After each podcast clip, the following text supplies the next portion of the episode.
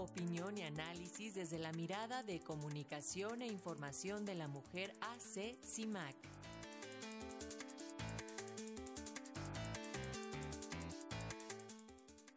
Y esta mañana la periodista Sirenia Celestina Ortega, integrante de CIMAC, nos habla acerca de la violencia institucional contra mujeres periodistas. ¿Cómo estás, Sirenia? Bienvenida, muy buenos días. Buenos días, Paco. Buenos días a todas las radioescuchas. Pues se estima que cada 38 horas se comete un atentado en contra de alguna mujer periodista, que van desde las amenazas, la violencia física, la desaparición, violencias que orillan al desplazamiento, incluso llegando al feminicidio. Todas estas violencias son permanentes, es decir, las mujeres periodistas viven ese ejercicio periodístico en constante riesgo. Desde 2005, CIMAC registramos, documentamos y acompañamos casos de violencia contra mujeres periodistas. Hemos registrado 1.365 agresiones, de ellos 629 son casos de violencia institucional. 41 casos de allanamiento, 21 periodistas en situación de desplazamiento forzado interno, desplazamiento intermitente o exilio, 10 periodistas desaparecidas y 22 casos de feminicidio. Los atentados más recurrentes son bloques informativos, intimidaciones, amenazas, descrédito de su labor, campañas de hostigamiento institucional incluso. En el 80% de los casos, las periodistas viven violencia psicológica. Los agresores son principalmente funcionarios públicos en el 46% de los casos. Todos ellos muestran una marca de género en las agresiones, con una constante connotación sexual y estereotipada que reproduce y naturaliza la opresión de las mujeres. Impactos en la vida laboral, profesional, pero también en su vida personal y familiar. Cuando denuncian públicamente enfrentan descrédito y duda de su testimonio. Y cuando denuncian judicialmente se enfrentan a un sistema que las revictimiza y no garantiza su derecho como víctimas. Como en todos los casos de violencia contra las mujeres, no hay justicia, la impunidad está presente, no hay agresores sentenciados, existe una falta de investigaciones centradas en su labor periodística y sin garantías de protección real.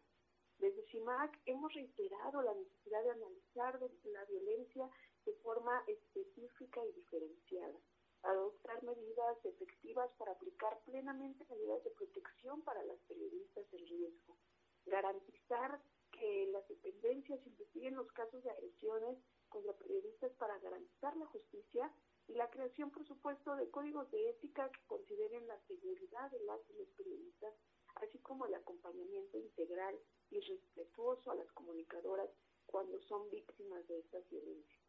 CIMAC no solo somos una organización que documenta y acompaña a estos casos, también somos una agencia de noticias que acompaña mediáticamente a mujeres víctimas de violaciones a sus derechos humanos. Desde la investigación periodística hemos documentado violaciones por parte de militares, despojo de tierras, corrupción, desvío de recursos, hemos denunciado la falta de condiciones laborales dignas para las trabajadoras, damos voz a las organizaciones feministas y al movimiento amplio de mujeres, acompañamos a las víctimas en su exigencia de justicia y evidenciamos el sistema que desprecia a estas víctimas. Lo hemos documentado también y nos ha colocado en la mira pública y en riesgo. Las oficinas de CIMAC en la Ciudad de México han sido allanadas en dos ocasiones, el 28 de julio de 2008 y el 19 de mayo de 2011. Es decir, en menos de tres años sucedieron dos allanamientos. En ambos casos, los perpetradores entraron con violencia, sin embargo, no se llevaron equipos de cómputo. Del último allanamiento se sabe que los agresores no fueron directamente con por el equipo de cómputo o por el equipo valioso económicamente, lo que se llevaron fue mínimo. Sin embargo, cortaron los cables de internet y durante tres horas los responsables estuvieron dentro de nuestras instalaciones, tiempo que dedicaron para remover todo lo que se encontraba en cajones, gavetas, almacenes, escritorios y archiveros. Se estableció un diálogo con las autoridades de la Procuraduría del Distrito Federal y una mesa de trabajo. Las autoridades detuvieron a dos personas afuera de las instalaciones de CIMAC, a quienes se les decomisó una maleta. pero al no presentarse ninguna persona a declarar fueron liberados, pues no estaban en flagrante. Además, las maletas y el equipo no fue debidamente resguardado, lo que pasaron de una mano a otra contaminando así una prueba fundamental.